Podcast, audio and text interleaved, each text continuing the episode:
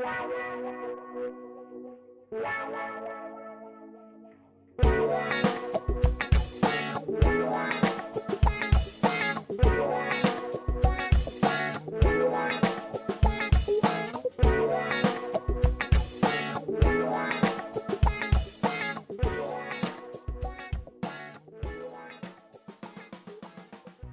¿qué tal gente? ¿Cómo están? Bienvenidos a Geek Supremos, el podcast que tiene más miembros que un centro de rehabilitación. Estás escuchando el podcast en el cual yo, Bernardo Herrera, y mi compañero y amigo Abel Cuevas, les vamos a contar aspectos que engloban el fenómeno social que conocemos como la cultura geek. Como primer capítulo, vamos a hablar del origen de la cultura geek y el impacto que ha tenido en las últimas décadas, así como poco a poco se ha posicionado como una subcultura que refleja las diversas necesidades de una sociedad, tales como sus gustos, sus ideologías, y cómo se ha ido adaptando a las diversas situaciones históricas que hemos vivido, hasta convertirse en una subcultura tan fuerte para la sociedad que rige de manera impresionante a la economía actual. A lo largo de la historia, se ha utilizado la palabra geek en diferentes contextos. Gracias a diferentes estudios que, por investigaciones que hice, encontramos que en el siglo XVIII existen pues obras escritas de teatro alemanas que utilizan la palabra geek, las cuales se utilizan para referirse a una persona burlona. ¿A ti te han dicho geek? No, gay sí. que creo que te caería gay, ¿qué? Sí, sí, sí, gay por burlón.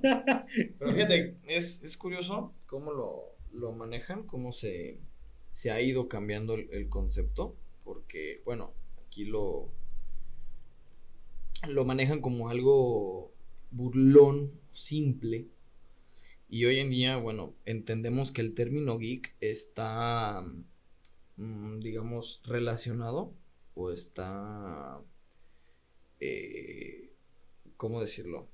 Ligado, ¿no? A gente o a personas que son muy inteligentes para hacer determinadas cosas. Yo, por ejemplo, si a mí me dices geek, yo entiendo a alguien muy listo para cuestiones de informática, matemáticas, números, física, etcétera, etcétera. Pero, eh, como bien lo mencionas, eh, esto ha pasado de generación en generación. Esto ha cambiado durante mucho tiempo. Con, el concepto ha cambiado durante mucho tiempo. Entonces, de pasar de ser burlón, ahora pasa a determinar el nombre de una una subcultura y que aparte, eh, como, bueno, más adelante lo vamos a hablar, es guía o es, mejor dicho, es como la líder en muchas cuestiones económicas actualmente, que lo vamos a mencionar más adelante en el podcast. Pero bueno, hablando un poco más de las, eh, del origen de esta palabra, alrededor de los años 20 se empezó a utilizar la palabra geek para describir a un, un circo ambulante. Y se estima más o menos que esta palabra viene de Estados Unidos, debido a que se encontró un post. Post. Clases de inglés con Bernardo.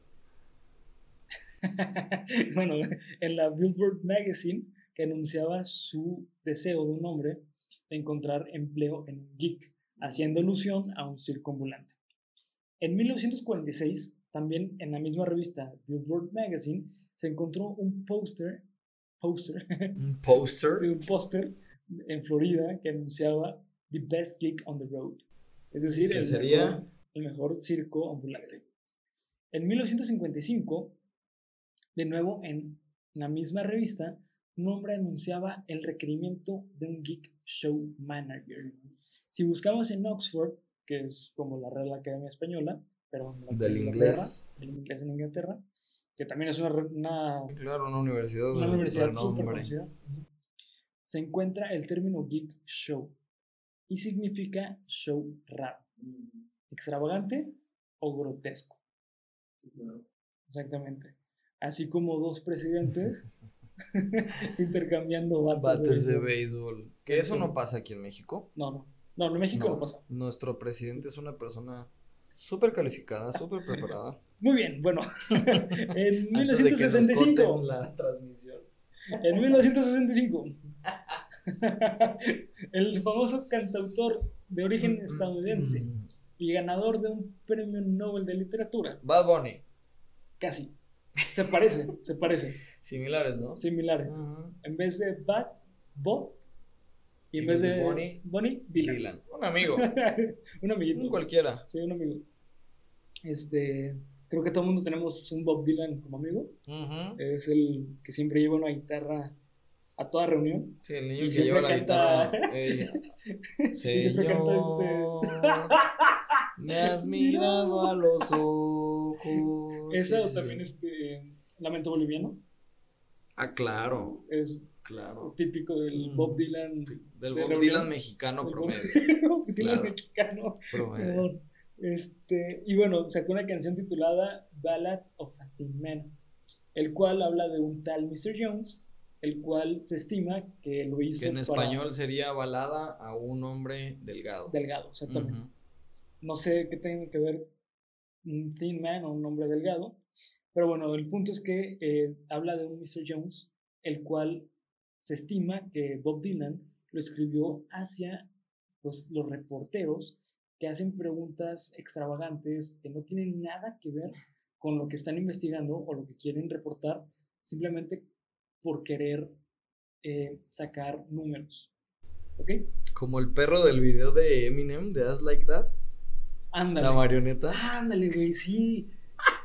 Sí, sí, güey, totalmente. O sea, que son reporteros que hacen preguntas. Preguntas para calentar tema Preguntas para- como Gusano Amorfo Infante. Ándale, exactamente. Pati Chapoy. Pati Chapoy. Una Laura Bozo. De ahí para arriba. Un Alfredo Adame. Alfredo Adame. Un Carlos Trejo. Un- bueno, uno de los que mejor lo hacen en la televisión mexicana es Facundo. Ya no lo hace tanto. güey. No, ya no, no, no, lo, lo hizo. Lo- sí, lo hizo. Cuando tuvo su programa de incógnito, este, era súper irreverente, hacía reportajes muy buenos con este tipo de preguntas, pero creo que él lo sabía hacer de una manera en que conseguía la nota, ¿no? Sí, claro, porque él. Pero vamos, lo entiendo un poco más como el perrito este que sale, busquen en YouTube video de As Like That de, de Eminem. Los primeros dos minutos sale un perro, una marioneta que le hace preguntas ah, sí. súper Y que, incómodas. y que en MTV, eh, cuando. En una presentación de MTV. este, Sale el perro, ¿no? En sale, unos, M- en pero unos con NBA. Lindsay, con Lindsay Lohan, güey. Sí, sí, sí, sí, sí, sí. sí, O- es- No, en, E- en Entertainment. Creo no, que fue en me, no me Entertainment. acuerdo si fue en, un, en unos NBA o en unos Grammys, algo así. Pero sale el perro, es Sí. maravilloso. La persona que esté detrás de ese perro, bueno, o en, estaba. en vivo fue Eminem. En vivo fue Eminem. En- eh, cuando lo Pero hizo en creo, vivo que, fue creo Eminem. que el perro es un. Bueno, Bueno, eso sí, es otro tema. sí, es tema de otro, de otro podcast. Eh, bueno, eh, en este. Bob Dylan. Bob Dylan.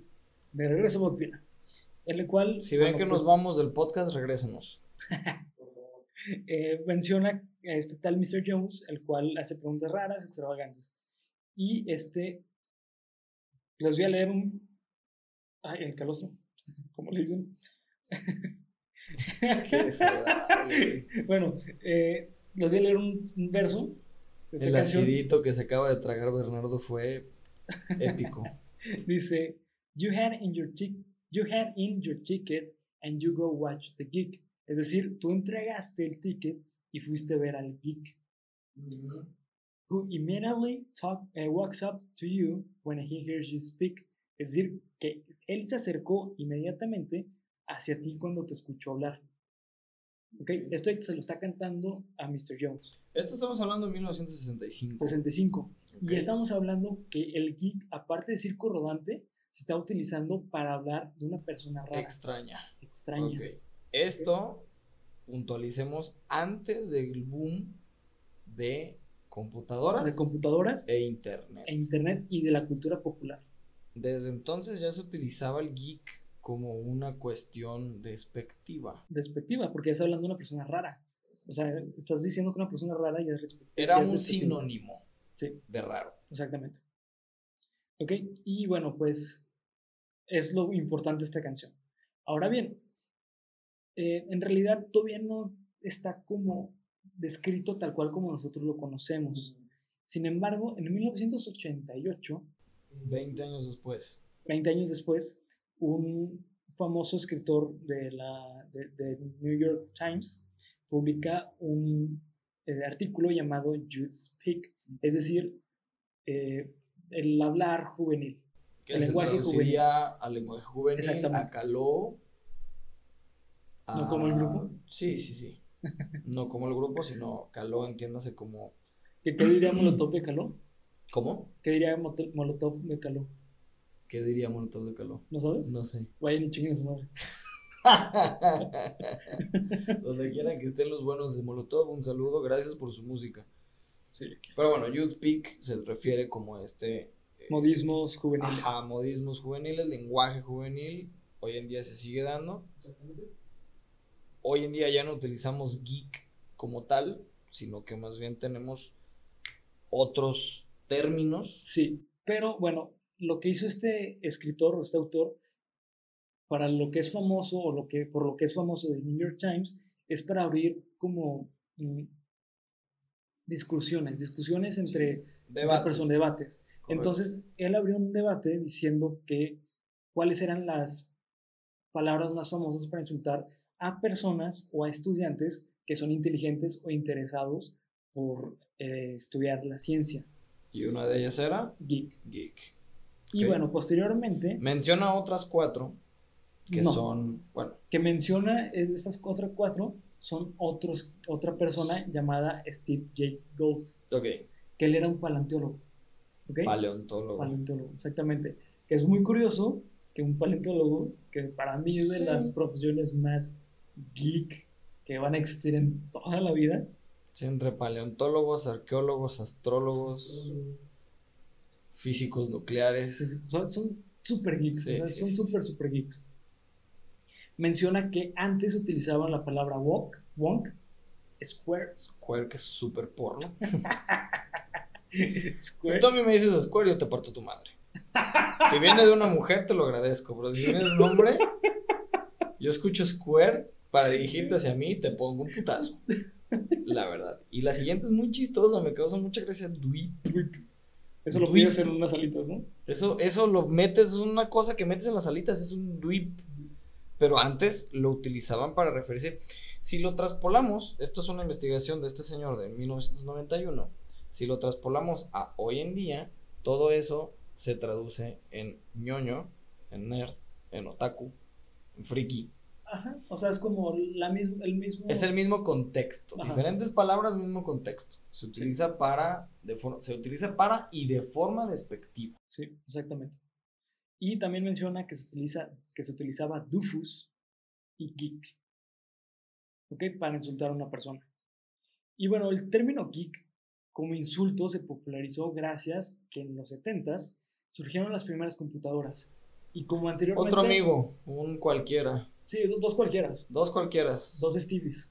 Un Steve y un Bill Gates. No, no necesitábamos más en el mundo. Ajá, bueno, gracias en los 70s Apple surgió por Steve Jobs y Steve Wozniak. Que en realidad fue por Steve Wozniak que surgió la Macintosh. Pero la idea, la, idea la, digamos, el, el concepto de computadora. El concepto de que todos tuviéramos una computadora en casa. Recuerden, todos nosotros somos millennials y venimos, nacimos con una computadora. Nosotros llegamos a este mundo y ya había una computadora en casa. Antes no era así. Antes las computadoras eran como los tractores para la construcción ustedes no tenían un tractor en su casa si no se dedicaban a la construcción. Y de todos modos no creo que lo tuvieran. Bueno, en aquel entonces, 60, 70, las computadoras eran utilizadas para hacer cálculos hiper ultra mega sí, nucleares, o nucleares. o bueno, también la, se la memoria de una computadora del año 62, 60 y tantos era de 2 metros de alto. Sí, era una, era una habitación completa. No, ajá, nuestro internet más pedorro de hoy en día, que es de un giga, son 6, 10 computadoras de aquel entonces. Entonces, Steve Jobs, junto con el otro Steve, él, que no me sabía el nombre, más bien no me sabía el apellido, llegan con la idea futurista de darles una computadora portátil, fácil de utilizar y barata a todo el mundo. ¿Ok? Hubo un momento en la época entre los 80s y los 90s que tener una computadora era de ricos. Y si tenías una computadora con acceso a internet, no, creo que el internet, bueno, en esta época era el internet ni siquiera existía. Había un internet muy primitivo, que más que un internet era una red interconectada en un área muy pequeña. Tal cual internet, el término internet fue hasta como en los 80s. 80s, 90s. Finales de 80s, sí, 90s. Sí, el WWE, no, WWE. No, WWE. Vamos a tener un programa de la WWE. Seguro. Porque en algún momento todos quisimos ser Randy Orton, John Cena, el Undertaker. Sí, vamos a tener un programa de la WWE. WWW, o sea, el dominio World, World, Wide Web, algo así, ya es más para acá. Es como de los momentos. Sí, pero bueno, cabe recalcarlo, todo está choro para decirles esto. En aquel entonces, 60, 70, no todo el mundo tenía una computadora. Entonces no eran utilizadas realmente. No eran utilizadas de forma doméstica. No eran funcionales para la sociedad común, no, eran funcionales. Se utilizaban en la NASA, se utilizaban en la CIA, el Pentágono muy probablemente. Wall Street, no sé, lo dudo, yo creo que todavía estaban con el sistema de máquina de escribir. No, pero bueno, máquina es que, eléctrica. Es que en realidad la computadora no se utilizaba para eso. No se utilizaba, sí, no se utilizaba era una mega calculadora. Era para caja. Era, una calculadora sotota. Exactamente. ¿Va? Así. Entonces, a partir de los 70 existe, existe este boom y esta, digamos, eh, revolución informática y tecnológica, porque recuerden que por aquellos años Rusia y Estados Unidos estaban en algo que se llamó Guerra Fría. ¿Ok? Si lo ven en los libros de historia, era, digamos, la escalada entre Rusia y Estados Unidos a ver quién llegaba primero a la Luna. Entonces, si, por ejemplo, lo traspolamos a 50 años después, hoy en día, es como si Estados Unidos sacara el Apple, el, iPhone 10 y Rusia en seis meses sacara el iPhone 15. Así eran, así eran las batallas de Sí, más o menos. De tecnología en aquel entonces. Entonces, los 70 son, digamos, el, la línea que divide el boom informático y digital, como lo conocemos hoy en día, de la tecnología, digamos, más rústica y básica.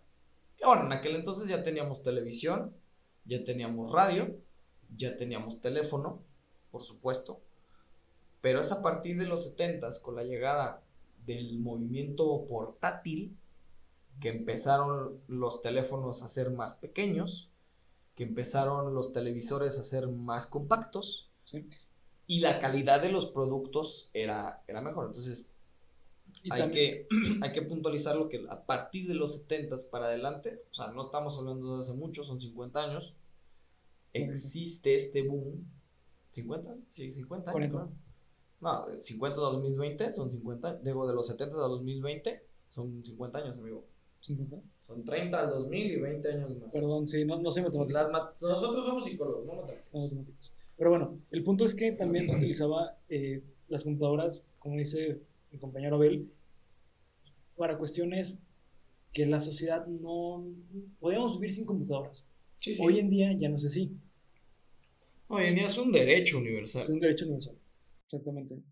Sin embargo, bueno, por ahí de las de, eh, el paso de las décadas, el término geek se popularizó y dejó de ser considerado como un término insultante y se empezó a tomar como una descripción de una persona con gustos específicos. Por lo tanto, es necesario indagar en la psique de los geeks. Según un artículo titulado A Psychological Exploration of Engagement in Geek Culture, significa los aspectos culturales que envuelven a la psique o, a la, o al interés, cultura a la cultura geek. Exactamente, y que te engancha. Porque es totalmente, es muy enganchada a la cultura geek, a los gustos, a las pasiones. Y menciona en este artículo que se le describe a una persona geek como un apasionado más que alguien conocedor de la cultura de la computación tal cual. Porque hay muchas personas geek que no saben nada de cultura de computación. A nivel avanzado. Sí, sí, no, no, no. Hoy, hoy en día yo creo que todos sabemos un nivel básico de computación, de informática, porque por lo menos sabemos traspasar, o más bien sabemos pasar un, documento de, un, de un dispositivo a otro. sabemos reproducir el documento, sabemos modificar el documento. Es un nivel muy básico y muy superficial de, informática. Sin embargo, como lo comenta Bernardo aquí, yo lo dije al principio del podcast, yo relaciono geek con alguien súper inteligente en cuestiones de, informática, de números, bla, bla, bla, bla. Esto era así hasta hace un par de años. O sea, un geek era alguien que sabía moverle a las computadoras. Es el, es el primo, el amigo que tienes que te formate a tu compu. Ya no. Ahora el geek relaciona o involucra muchas más cosas que no solo tienen que ver con el mundo de la computación y la informática, sino con otros muchos aspectos, como lo vamos a ver un poco más adelante, que hacen que esto ya se convierta en una subcultura. Sí, no, y aparte, más que una subcultura, una eh, cultura bastante, pues grande, porque bueno, mm, esta misma eh, investigación se dedicó a, pues, enlistar en una convención de cómics que se realizó en 2014 en Atlanta, Georgia, en Estados Unidos, es, la cual se llamó eh, Dragon Con. La Dragon Con de Atlanta. Que no es tan conocida porque es demasiado metida como en el mundo geek, que es tan underground que en realidad muy pocas personas van a, esta convención. Pero bueno, el punto es que eh, enlistaron 36 gustos o hobbies o, eh, pues sí, dejámoslo así. Aficiones. Aficiones, exactamente, que están relacionadas con el mundo geek. Mm. A continuación, les voy a leer como las más emblemáticas o las más underground. Esto, antes de que continúe, es importante recalcar, esto se hizo en Estados Unidos. Por si escuchan alguna que se les hace muy rara, esto se hizo en Estados Unidos. Evidentemente, si te traes ese estudio para acá, o para Europa, o para China, Asia, van a ser gustos completamente distintos. De estos que vamos a ver a continuación en la lista, sí hay varios que son genéricos, son como muy universales. Pero hay otros que sí son cuestiones ya más, más propias de la, de la cultura y de la geografía en donde se hizo esto. Así que ojo que hay dos o tres que son muy interesantes. Hay otras que dan miedo. Sí. Hay otras que dan miedo. Vamos a hablar un poquito de esas. Pero hay varias que son interesantes. Entonces, bueno, empezando con la lista, eh, vamos a encontrar lo que es el Live Action Role Playing, también conocido como LARP. Juegos de rol. Que les voy a contar una anécdota.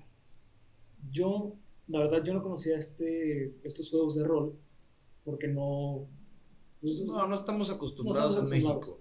Entonces, bueno, a mí me encanta leer cómics, manga, etcétera. Entonces, aquí en México hay una tienda departamental la cual venden bastantes cómics, que es Sambors. ¿Ok? Entonces... Sambors, patrocínanos. Por favor. Así, por favor, el calzón afuera, por favor. Este, bueno.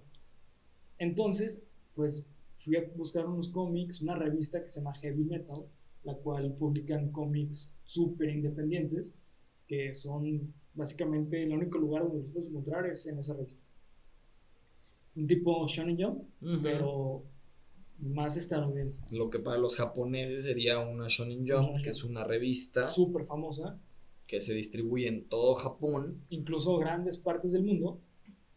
Pero bueno, el punto es que me acerqué con un cajero y le pregunté, oye, estoy buscando esta revista. Y pues no la encontró, me empezó a sacar plática. Y me preguntó por un cómic que había comprado y un manga, el cual se llama 20th Century Boys, que es de Naoki Urasawa, es un cómic, un manga de culto. La verdad es muy bueno, se lo recomiendo bastante pero eh, me empezó a hacer preguntas de la trama. Entonces yo, como refiriéndome un poco al personaje antagonista, le dije, es que este cuate es como invisible. Entonces... O sea, era el todopoderoso. ¿Vieron la película de Jim Carrey, el todopoderoso? Ese güey pensaba, soy invisible, se volvió invisible. Así. Así se lo tomó el cajero. Ok, justo como lo acabo de entender yo. Así se lo tomó el cajero. Entonces el cajero me preguntó, oh, ok, entonces si él dice soy vampiro, ¿se convierte en vampiro? Y yo así de, ¿Cómo? No te entiendo. Acabas de echar a perder toda la, la, la explicación de un personaje importante de la trama en una deducción muy pendeja. Básicamente, es lo que Ajá. ¿no? Entonces le, le pregunté, ¿sabes qué? No, no te entiendo, ¿a qué te refieres? Me dijo, sí, es que yo juego, no me acuerdo, tenía un juego, un nombre específico, pero me dijo, "Ah, es que yo juego con amigos. Me dijo, es que me reúno en casas, güey. No me acuerdo, Es que me reúno en casas y jugamos eh, a un juego tal nombre, en el cual, por ejemplo, si yo digo, eh, son dos bandos y cada bando, por decir así, es como un vampiro y no vampiro, ¿no? Eh, Vampiros contra no vampiros. Entonces, dice, un vampiro, si dice, soy invisible, entonces ya nadie lo ve. Y yo me saqué de donde dije, pues. Co- ¿Cómo que ya nadie lo ve? ¿No? O sea, este concepto de decir es, ok, no entiendo a qué te Si un vampiro en el juego dice soy Superman, se vuelve Superman. Así. O sea, es por decreto. Por decreto, lo que decreta el vampiro. Adquiere, adquiere habilidades, efectos por decreto. Exactamente. Entonces yo dije, ¿sabes qué, brother? Pues, gracias, no te entiendo. Me dijo, ah, perfecto, mira, ten mi número y, y este, hay que cambiar, hay que pasar unos números y un día te invito a jugar. Y ¿Y sí yo- lo harías? ¿Intentarías hacer un juego de rol? Con compas. Como si fuese... Sí, sea, no es como que vayas a ir por el mundo a, a reclutar gente y decirle, oye, ¿quieres jugar un juego de rol? Pues es que así, básicamente así pasó con el cajero, güey. Bueno, como a todos, en su momento cuando nos invitaron a jugar Magic, Lo, lo hice con, con Ali, güey. Sí, pero no llegaste tú. Me Sí. refiero a que tú no lo buscaste, o sea, tú no, No, no, no. amaneciste un día y dijiste, quiero jugar Magic. Bueno, el punto es que se me hizo bastante raro que me invitara a jugar a casas, güey. Un cabrón que no había conocido en mi vida. Lo que nos referimos con que hay algunos que son peligrosos. sí, sí, exactamente, güey. O sea, en este mundo hay de todo. Pero bueno, el punto, güey, es que esta persona, después me la encontré jugando Magic. Ah, ok. La comunidad de Magic en Jalisco, por lo menos en Es muy Guadalajara, cerrada. es muy cerrada. Muy cerrada. Son los mismos 30 güeyes en todos los torneos. En todo- en todos, todas las tiendas. Gente que nos escucha en algún otro país, gente que nos escucha en alguna otra parte de México. En Jalisco hay tres tiendas grandes de Magic, o por lo menos lo sabía. Y en las tres eran los mismos 20 pendejos Sí. jugando. Entonces, bueno. eh, entonces me hizo. Yo jugando Magic lo encuentro. Dije, por favor, que no me reconozca, güey. Por suerte no me reconoció, güey. Cosa que es rara porque este amigo, ojalá nos puedan ver algún día fuera del podcast, pero es súper reconocible, es como todo gordito. Como, como todo, que- todo bonachón, así, es un güey que no te puede caer mal. Eso sí es cierto. Es un güey que no te puede caer mal. Entre la relación de tóxico soy yo, Sí, güey. me queda claro. Sí, sí, totalmente. Pero bueno, eh, esa es mi experiencia con el live action Pero entonces no lo harías. No te atreverías a hacerlo.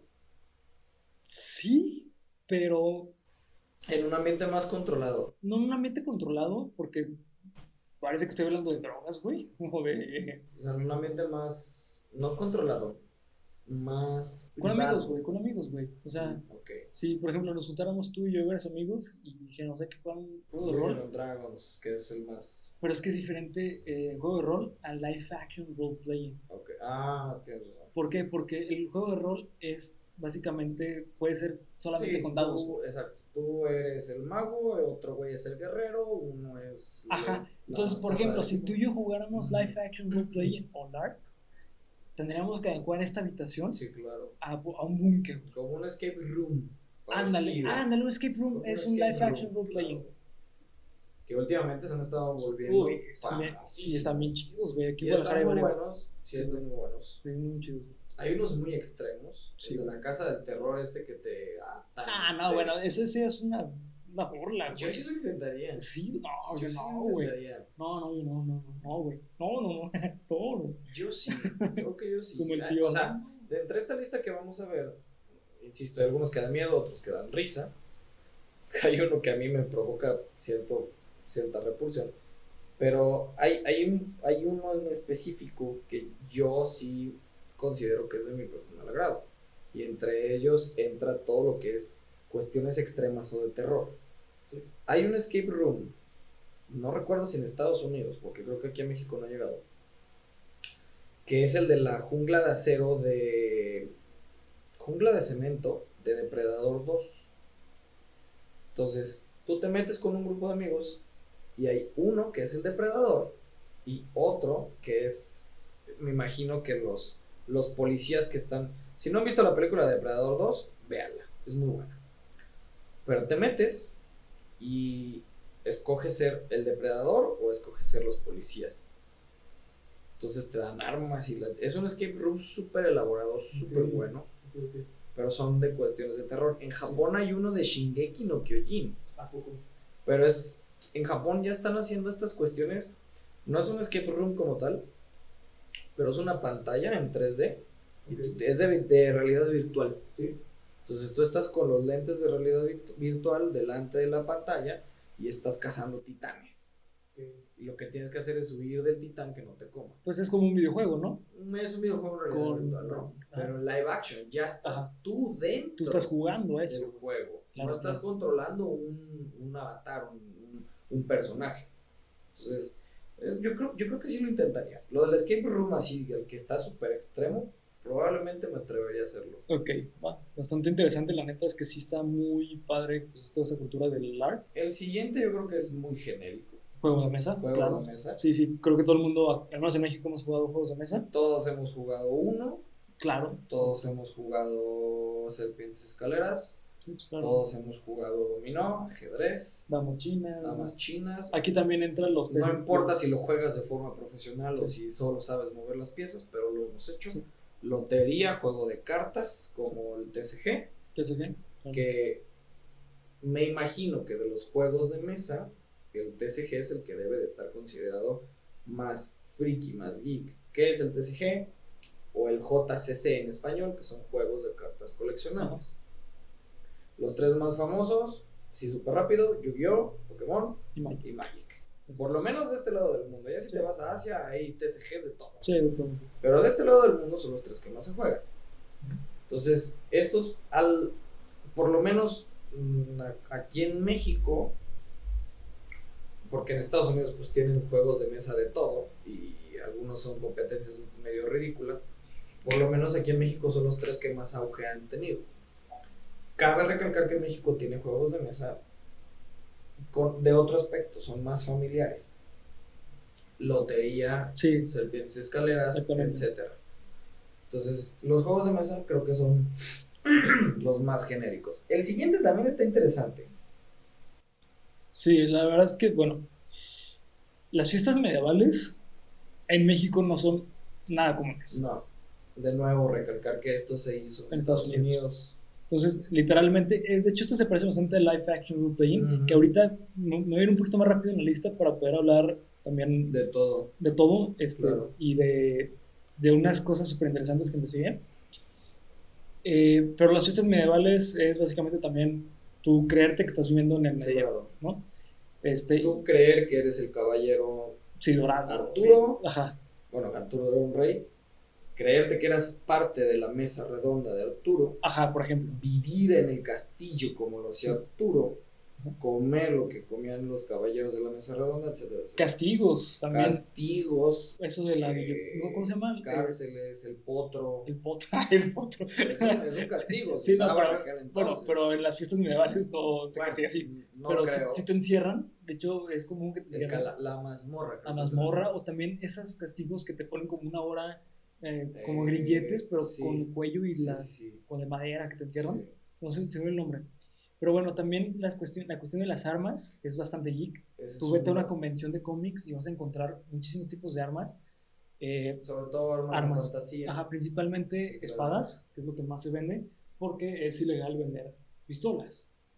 O sea, sin permiso es ilegal. Sí, En todo el mundo, eh, al menos en los países civilizados, es ilegal vender armas en lugares que no sean... Tráfico, portación y venta de armas. Ajá, es tráfico. Al final cabo sería tráfico. Sí, pero las, las armas se refiere a una cuestión evidentemente de colección. De colección. O sea, por ejemplo, todos quisimos tener la espada de Link.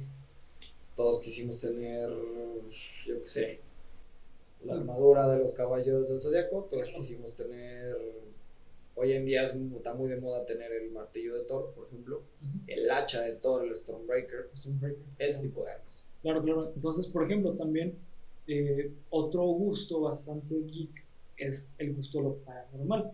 Aquí en México lo paranormal es un poco más común porque nosotros estamos empapados en una cultura de muerte, cultura de rezarle a Dios. Sí, tenemos una cultura de la Santa Muerte. Sí, Así. exactamente, exactamente, totalmente, totalmente. El culto a la Santa Muerte, de donde sea que nos estén escuchando, como ustedes vean a la muerte, una capa negra con una hoz, así nosotros tenemos un culto que incluso tiene su propia iglesia.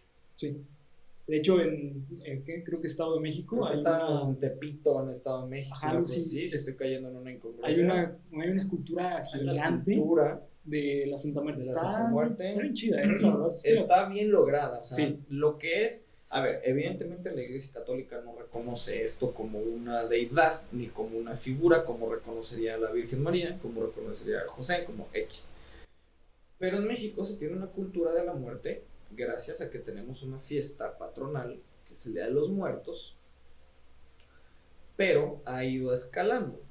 México tiene la suerte de tener una cultura llenísima, vasta, de leyendas urbanas que todas son paranormales. Y hay muchos críticos y, bueno, muchas cosas bastante. No, hombre, y aparte tenemos, no sé si bien, si para bien o para mal, pero tenemos una cultura del, perdón, del chamanismo y la brujería que asusta, porque cae en la charlatanería, Claro, sí. cae en la charlatanería. Sí, sí. O sea, no, yo no. Aquí nos, nos nombramos escépticos y hasta cierto punto, ¿cómo se le dice? Eh, neutrales al respecto. Yo, sinceramente, es que no creo, pero tampoco no dejo de creer. O sea, no dudo que, que existe, que haya gente que lo practica, pero hay muchísimo charlatán. Hay gente que en vez de curarse con un médico, van a que te hagan una limpia. Entonces. La cuestión de lo paranormal, por lo menos aquí en México, es muy comercial. Sí, pero bueno. Muchísimo. Exactamente. eh, Pero, saliéndonos un poco de esto, lo que yo les decía que a mí me gustan mucho lo- las cuestiones extremas de terror y todo eso, yo sí me consideré un geek en el tema de lo paranormal. A mí, por ejemplo, me gusta mucho leer sobre demonología, ángeles. Entiéndase que lo paranormal no es solo lo malo, sino puede ser ovnis, puede ser estudiar muerte, puede ser estudiar cuestiones como de potencializadores mentales, lectura de cartas, eh, muchísimas cuestiones, pero bueno. o también estudiar de política en México. O estudiar política en México, gracias. Yo estudié seis meses de política en México. Pero bueno, eh, también. Dos semestres, de hecho, hijo de tu Un puta año, madre, pero ok. no hay pedo. Bueno, eh, también menciona que esta cuestión de títeres, es decir, como tú hacer tus títeres, etcétera. También la robótica o los robots es algo bastante geek. Sí, sí, sí. Eh, igual Esta el debe de teatro, estar, robótica debe estar entre lo top. top de lo geek, de sí, lo top. totalmente. Sí, sí. También la cuestión del teatro es bastante geek. Eh, también la, la escritura creativa, la fantasía, Los cómics, el Sí, manga, o simplemente tú escribir por gusto. O sea, eso es eh, también. novelas, Ajá, novelas. guiones, Exacto. poesía. la fantasía, la ciencia ficción, el anime y el manga también. Por otra parte, también está el, eh, el gusto a Broadway, la historia, las historias alternativas, que es esto como, por ejemplo, Tomar una historia base, reconstruirla. como, ajá, como el típico what if, ¿qué pasaría si, si este personaje fuese mal? Entonces yo hago la historia con este ¿Qué personaje. pasaría si en vez de ser Goku fuera Vegeta? Ajá, ¿Qué exactamente. pasaría si en vez de Pikachu? Es, yo creo que es el, el- la historia alternativa más famosa del mundo de Pokémon, que se supone que iba a ser Clefairy en vez de Pikachu. Órale, no sabía. Y de hecho, en el mundo, de lo- en el universo de los Caballeros del Zodiaco no iba a ser Seiya el protagonista, Sí, iba a ser se- Ayoria de Leo. Sí, sí. Existe un universo alterno donde Ayoria es el protagonista. ¿Qué digo? Existen, ajá, exactamente. ¿Qué pasaría si en vez de Batman fuera... Yo creo que otro de los más famosos es el Flashpoint. Flashpoint es un ejemplo perfecto de historias alternativas. Pero también, ¿Qué pasaría si en vez de que mataron los papás de Bruce, pero aquí hay algo muy importante. Aquí hay algo muy importante, güey. Eh, no es que sea oficial. No, no, no. O sea, las eh, historias alternativas en geek fanmates. son, fan, ajá, son Hecho fanmates. por fans para los fans. Exactamente. Y también menciona lo- esto de series británicas. Eh, esto es importante mencionarlo porque lo menciona el estudio, La pero parte aquí en México mundo no. en Sí. donde se hizo este estudio, pues Es común como que en. México dijeras, nos gustan las series de narcos Sí. colombianos. Exactamente. Y bueno, también otro gusto, otro eh, pues hobby geek, se le conoce como filking, el cual es como música fantasiosa. Claro. Existe el género filk, que es justamente esto, música fantasiosa, pero el término filking quiere decir que estás contando una historia fantasiosa por medio de la música. Es bastante interesante, no te he mostrado el video, pero te lo voy a mostrar, está, está chido. güey. Sí, me Es- imagino, ha de ser como el gallo de, de Robin Hood de Disney, que te cuenta la historia, ¿no? Ajá, ándale, sí, ajá, hace cuenta. Eh, nomás que eh, está relacionado bastante como con este mundo fantasioso, Claro. como el clásico mundo fantasioso. Claro, claro. Las personas se visten como si estuviesen en ese mundo, se caracterizan, etc. Está bastante chido. Eh, también menciona que las películas de Joss Whedon, que es eh, director, escritor, creo que también productor, eh, es conocido por haber participado en las películas de Atlantis, Liga de la Justicia, que es una basura esa película, O sea, la nueva, es malísima. por eso. Sí, la, ¿Participó en la nueva? sí, sí, la de Zack Snyder. Cristo. Sí, la que es malísima. Es productor, ¿no? Entonces, porque No. los Vengadores fueron hechos por los hermanos. Sí, no, es que una cosa es productor, otra cosa es dirigir. Sí, sí, sí. Entonces no sé si lo, dirigi- si lo dirigió o lo produjo. Pero bueno, también los Bueno, Vengadores. La, idea creativa de Justice League. O ayudó, participó, de hecho Claro. participó, participó en la producción. También películas Los Vengadores y muchísimas otras películas. Existen muchísimas películas de este, de este No, bueno, y esto lo podemos traspolar porque, por ejemplo, hay películas que se han vuelto de culto. claro, sí, Hay Los gente- Vengadores. Todas las películas de Vengadores. Tuve. Por ejemplo, Terminator. Sí, creo que participó en. Terminator, ¿eh? creo que participó en esas películas. sí, Claro, a lo que me refiero sí. es, probablemente el concepto se refiera más como a estas películas. El Señor de los Anillos es el ejemplo quizá más... Harry Potter es quizá el ejemplo que puedo utilizar de manera más, más clara. Harry Potter tiene un parque de diversiones. Harry Potter tiene una base de fans súper eh, establecida, ¿no? Fans que se han tatuado, fans que se han caracterizado, fans que han hecho sus propias versiones de Harry Potter. Va más o menos por ese, para entenderlo un poquito más el concepto, ¿no? No, no únicamente de este eh, productor o de este personaje Ujú, Exactamente. sino entender que hay películas o hay series o hay eh, caricaturas que han hecho un universo. Ok, sí, pero hay que tener en cuenta que en sí las películas, bueno, ahorita más Ya adelante. son un universo. Bueno, sí, pero lo voy a mencionar un poco más adelante. Las películas tal cual no se consideran algo tan fuerte en la cultura geek. Sí, no. Eh, sino Eso que literal, eh, literalmente se refieren, en este estudio, literalmente se refieren a películas de él. Ok. O sea, literalmente películas que él ha producido o ha ayudado a producir. También está la Como película. por ejemplo, otro ejemplo de, de cuestiones así, ya para continuar, sería Martin Scorsese.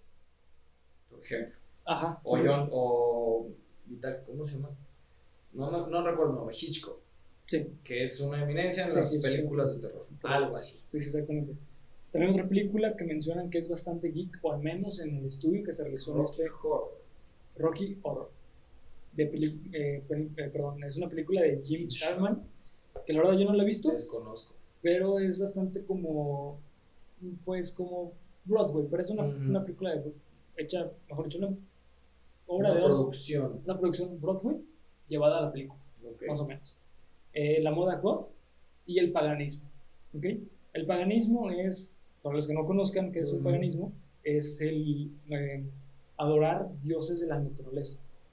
Hoy en día tenemos muchísimas celebraciones que son paganas, que eh, anterior, que mejor dicho, hoy en día no se consideran así porque ya se consideran religiosas, Sí, claro. como lo es el Día de Muertos, eh, Día de Brujas. Día de Brujas y Navidad. Halloween. Navidad también es pagano. Eh, porque tienen un origen Se celta. cristianizado y se catolizó. E- la es- e- Navidad. ese fenómeno se le conoce como. eh, ah, se me, olvidó el, nombre del fenómeno, pero es pasar una religión a otra religión. Eh, Claro, correcto. Sí, sí, lo que hicieron los españoles cuando nos conquistaron. Sí. También aquí ya vamos a hablar de temas Aquí ya estamos entrando en las raras, en las Sí. que a mí me provocan cierto, no sé si decirlo, repulsión. No, es que están rarísimas, güey. O sea, Hay dos. Una la entendemos un poco más porque la psicología nos, nos lo enseñaron, ¿no? Ya lo vamos a puntualizar. ok, Pero hay dos. hay tres. No, Eh, dos. Dos, Dos, dos, dos, dos, sí, dos, dos, dos. porque Bastante raras. son raras, Sí, son enfermas sí. Y, y seguramente sean hoy en día probablemente las menos practicadas. Puede ser, no sé. Puede ser. Pero bueno, eh, una de estas es El gusto a las lolitas. Las lolis. Que hay una película, güey, no sé si la has visto, es muy buena esta película. ¿Cuál? Se llama Lolita. Es No la la historia de una chava de como de 15 años que se enamora del novio de su mamá Ok. y él se enamora de ella. Estamos hablando de pedofilia. Esto es pedofilia, totalmente es pedofilia. No la, más. la- la película es Sin pedofilia. embargo, el término, por como yo lo tengo entendido, son personas adultas que se queriendo parecer niños. ajá, o que parecen niñas o niños, pero principalmente niñas. Puntualmente mujeres. Porque no he escuchado el término lolito, ¿sabes? Mm, es, es que tengo entendido que el ¿Es término lolita sí es para, pero según yo el término correcto es lolis, Ajá, que se refiere a infante.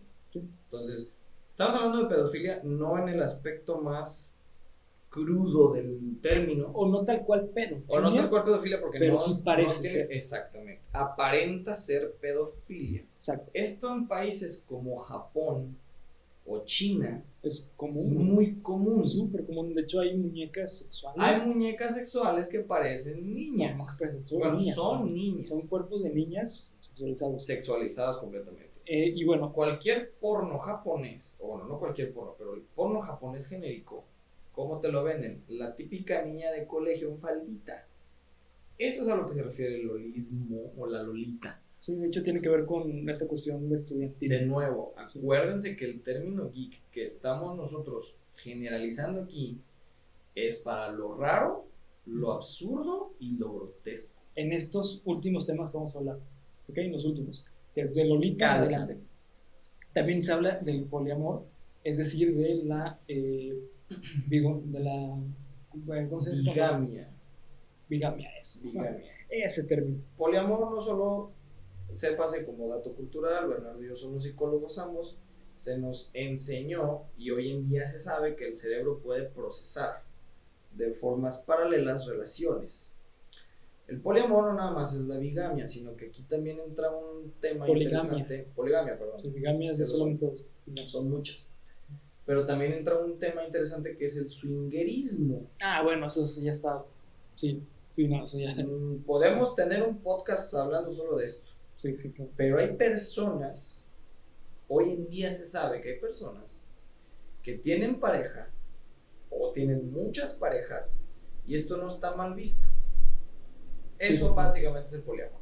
Ah, y bueno, también menciona que el gusto a lo furry, que es estas personas, se parece tan mucho a lo que es el cosplay, Pero el furry es principalmente como animales, que la Animales persona se caracteriza y que se sexualizan.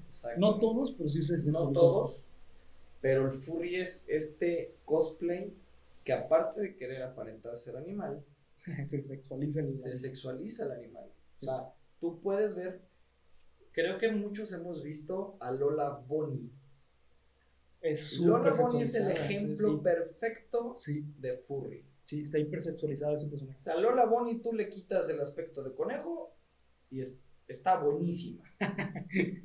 Sí, sí, sí, Lola Bonnie yo creo que no sé qué otro, otro animal, eh, probablemente Pepe Le en su momento. ok, puede ser. Pepe Le no estaba sexualizado, pero la imagen del zorro seductor francés que estaba atrás de una gata todo el Ah, tiempo. claro, eh, eh, es que se supone que era un zorro. No, no es un zorro, Es un zorrillo. Zorrillo, Es un zorrillo. porque al francés se le, eh, se le asocia con mal olor Sí, sí, y por sí. los perfumes. Pero, pero- era una imagen sexualizada Sí, del sí, animal. sí, claro. Entonces, esta del furry, el problema, bueno, no problema, pero la situación es que atrae muchos niños. comienza atraen- atrayendo muchos niños. Está extraño, está extrañísimo, Sí. porque incluso el furry más extremo es el que se comporta como el animal. Ah, claro, o, o que literalmente tú lo ves vestido y camina en, cuatro Anda patas. como el animal, come como el animal, sí, sí, sí, sí. hace ruidos como el animal. Sí, es Entonces, bastante raro. es Eh, muy extraño. muy, muy raro. Sí. Y bueno, continuando con la lista ya con el último punto de lo más como geek, BDSM. también conocido como bondage, disciplina, dominación, sumisión, sadismo y masoquismo. Ese está riquísimo, amigo. Ese está muy rico. De Si hecho, no lo has hecho, aquí Abel tiene unas... aquí este, tenemos esposas, tenemos látigos, tenemos las máscaras estas que salen con un zipper en medio. Son de látex. este, el látigo, si tú le quitas la cosa del látigo, es un vibrador. Está buenísimo este. Estos sí ya, ya entran más como en clichés sexuales. Sí, pero Mm. hay, que, hay que puntualizar que se considera geek porque no es común en la sociedad. No es común, está underground. Exacto. No es como que vayas por la calle gritando, oye, acabo de hacer bondage con mi pareja. Ajá, exactamente. No sucede. Por eso se considera geek. Exactamente. No porque los geeks lo practican. No, no, no, no necesariamente. Muy bien. Sin embargo, por otra parte, les voy a leer otra lista de gustos geek que no son representados o que no representan a los hardcore geeks O sea, los geeks puros. puros, así a los que son super Claro. underground. Son videojuegos, internet, redes sociales, cómics, caricaturas, horror, películas y escepticismo. Escepticismo. Esceptic- escepticismo. es- Que son, digamos, aspectos básicos Y comunes. y comunes. O sea, todo el mundo hemos jugado videojuegos, todo el mundo nos metemos a redes sociales. Todo el mundo usamos internet. La mayoría de las personas han salido cómics, al menos en Estados Unidos es muy común. Caricaturas las hemos visto todos. exactamente. Películas de terror todos. Escépticos todos, porque si bien no crees en un dios, crees en un... Más bien, si no crees en los ovnis, crees en un dios. Y aparte la ciencia hoy en día está muy metida en la sociedad. Sí, Entonces es- sí. es- somos escépticos por cultura. El científico puede ser un geek. Claro, güey. Pues es que es justamente lo que mencionábamos hace rato del paleontólogo. O sea, es una profesión súper geek, güey. Sí, hay personalidades. Yo creo que hay personalidades que definen lo geek. Sí, claro, ¿no? como Stephen Hawking, eh, Albert Einstein. Albert Einstein, actores también. Sí, hay actores muy, muy... Emma Watson debe de ser una friki de lo peor. del empirismo. Pero bueno, eh, de acuerdo con este estudio, también mencionan que la cultura geek está relacionada a factores de la personalidad que hacen a una persona susceptible o afín a gustos fantasiosos. Si vemos todos estos gustos, güey, son fantasías, güey. O sea, es, o la mayoría Son fantasías llevadas a la realidad. Exactamente, güey. Entonces, Si el cosplay tú no te vistes y te conviertes en la Tú cosa fantaseas, güey, que eres el personaje, güey. Tú fantaseas que eres eh, sumiso, güey. Tú fantaseas que eres un animal. Tú fantaseas cuando estás leyendo algo de Sí, fantasía. sí, sí. Te, Estás te una- logra llevar a un estado de conciencia Exactamente, fantasiosa. que no es real. Ajá, que no es real, güey. Y este estudio menciona eh, que es gracias a que tenemos la necesidad de escapar de la realidad, a lo cual se atribuye a una alta demanda laboral y burocrática de la sociedad. Porque el capitalismo ha llevado a que la sociedad sea bastante demandante en todo, en una vida, eh, pues, Es una vida agitada, ¿no? agitada, exactamente. Aquí nos estamos ya metiendo en cuestiones más de socialismo, de sociología. Sociología, sí, sí, sí. Pero eh, lo que nos trata de decir aquí esta información es que es otra forma de escape, es otro, otra forma de, de salir de la realidad, como los, la droga, como lo es el alcohol, Ujú, existen estos gustos, sí. que no dejan de ser eso, no dejan de ser gustos, son hobbies, son aficiones. Entonces, es un poco lo que, lo que nos dice, lo que nos dice esta información. Aquí nos estaremos metiendo temas de más de sociología, que si Sí, humano- psicología social y así, pero Sí. en general esto es bastante interesante porque eh, esta hipótesis es una hipótesis ovalada, Claro. la cual se le conoce como... Hipótesis ovalada está, está un poco raro, pero es una hipótesis llamada la gran migración, Migración. a la fantasía. Eh, di- Dice esta hipótesis que todas las personas, sí, la verdad está muy padre, Qué nombre tan... Sí, creativo, ilustrativo. no está, sé. está muy bonito porque es real, güey. Sí, sí, Es algo que todo el supuesto. mundo, o sea, te aseguro que todo el mundo, güey, hemos fantaseado. Te lo aseguro, güey. Todo el mundo de niño quiso ser superhéroe. Y de adulto, güey. O sea, es bueno fantasear, güey. Sí, claro. O sea, ¿por qué? Porque el fantasear te lleva a querer más. O sea, yo fantaseo un mejor trabajo. Busco el mejor trabajo, ¿no? Pero bueno, eh, también otra hipótesis hace mención que las personas geek son personas que tienen un alto nivel de pertenencia. Claro. ya que sus hobbies eh, son hobbies que son fáciles de compartir, perdón, que no son fáciles de compartir debido a que son una actividad rara para la sociedad. No, y aparte, Y un hobbies carísimos. Exactamente, exactamente. No todo el mundo va a decir, ah, sí, voy a gastar 100 dólares en una espada, ¿sabes? O voy a gastar 100 dólares en un número de cómic. Sí, claro. O sea, es algo que muy pocas O voy a personas hacen. invertir, ¿no? Porque también hay gente Sí, que lo dentro, invierte, dentro claro. de la cultura geek otro aspecto es el coleccionismo. Claro, claro. En muchos aspectos. Sí, sí, todo es coleccionable. Todo es coleccionable. Hay gente que ha pagado miles de dólares por un cartucho de Nintendo 64 Claro. dorado Sí, de The Legend of Zelda. sí. Creo que es el cartucho más caro de la vida. Puede ser, puede ser. O uno de los más caros. Sí. Hay gente que ha pagado miles, bueno, simplemente la carta más cara de Magic de Gathering se llama Black Lotus y cuesta 20 mil dólares. Sí. Y la gente no lo ve como un gasto, Lo ve como una inversión. la gente lo ve como una inversión. ¿Por qué? Porque el problema con la cultura, bueno, no problema, no quiero utilizar ese término, pero la situación con la cultura geek es que todo mientras más viejo, más caro. más caro se vuelve. Sí, Y más difícil de Y conseguir. es más difícil de conseguir. Hoy en día todos sus funcos que tengan, guárdelos Guárdelos. como si fueran oro. Sí, que te voy a decir algo. Esto es bastante curioso, güey. Porque. Los funcos que han tenido una cabida en- en- enorme en la, en la Ah, sociedad. claro. Pero te voy a decir algo. Eso pasó con los cómics, güey. Sí, claro. Por ahí de los 80s. Hubo una debacle, ¿no? Te, te- te voy a contar la historia porque, güey. Es bastante bonita, güey. Hay una revista, no sé si sigue existiendo. Se, en ese momento, en los 70s, 80s, se llamaba Wizard. Ujú. Y esta revista lo que hacía era publicar como los cómics que se iban a publicar en las siguientes semanas o en los meses, etc. Y entonces mencionaba, este cómic, si lo compran, lo pueden vender en cierto tiempo después a tal, tanto tiempo, a, a tal, a tal precio. Entonces las personas corrían, güey, a comprar el cómic. Pero ¿qué provocaba, güey? Que hubiera más en el mercado ya vendidas. Sí, oferta-demanda. Entonces se, se devaluaba el precio del cómic. Y lo que ocurrió es que hay, había una editorial bastante famosa que ahorita resur- resurgió que se llamaba Variant. Variant literalmente murió, güey, por esta revista. ¿Por qué? Porque la revista Wizard decía, es que estos cómics no se están vendiendo, no los compren. Entonces la revista dejó de vender, perdón, este Variant dejó de vender cómics y nadie pues compraba cómics de Variant.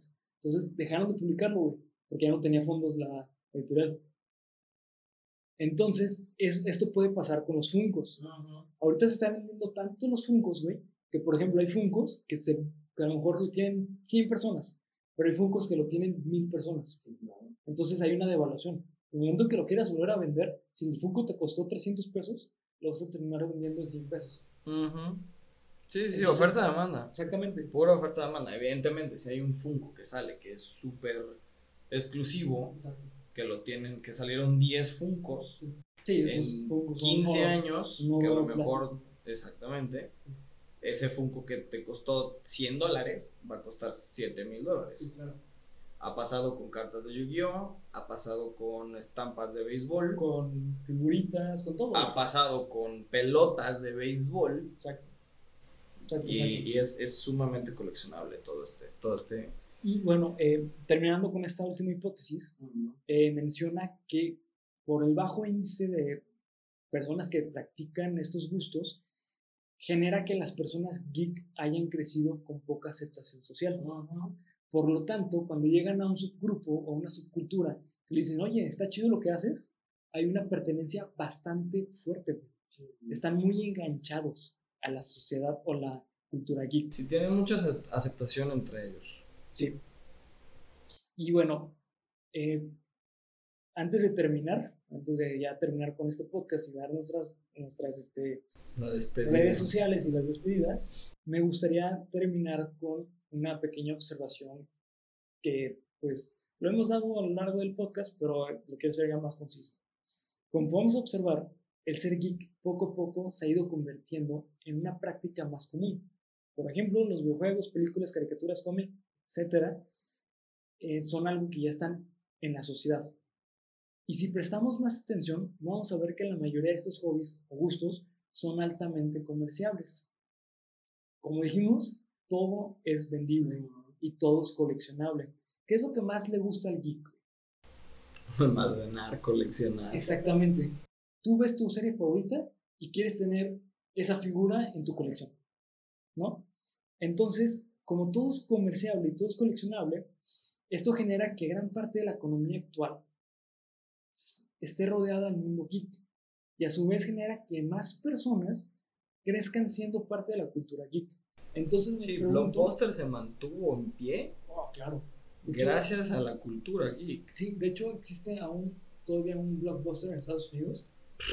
Es el único Blockbuster que, existe en Estados Unidos. del mundo. Aquí en México quebró. Sí, pero no, no, sí, pero en México quebró por la piratería. Ajá. Lamentablemente. Sí, y también Después cambiaron a ser de V-Store, una cosa así. Que era lo mismo, pero. Era lo mismo con otro nombre. Y terminó por quebrar, lamentablemente. Pero sí, o sea, mundialmente eh, quebró Blockbuster por Netflix. Sí, sí, sí. Eh, pero bueno, el punto es que. Netflix hoy en día, la gente que consumía Blockbuster es la gente que consume Netflix hoy. Exactamente. Y mi pregunta es: si entonces se está haciendo normal ser geek, ¿va a haber un punto en que todo el mundo va a ser geek o va a desaparecer el término geek? Yo creo que va a haber una evolución del geek. Va a haber algo nuevo, porque siempre va a haber algo más raro. Sí, claro. Entonces puede ser que ahorita las personas que leen cómics, que leemos cómics o que vemos películas, etcétera, eh, para la cultura geek ya no somos geek. No va a ser algo normal. Exactamente. Va a llegar situaciones como estas de los furries, del bondage, del god, del.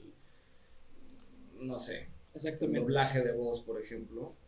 Y van, van a tomar van a dejar de conceptualizar lo que hoy conocemos como geek y va a empezar a, a ver otro término de geek. Amigo, me la he pasado sumamente bien.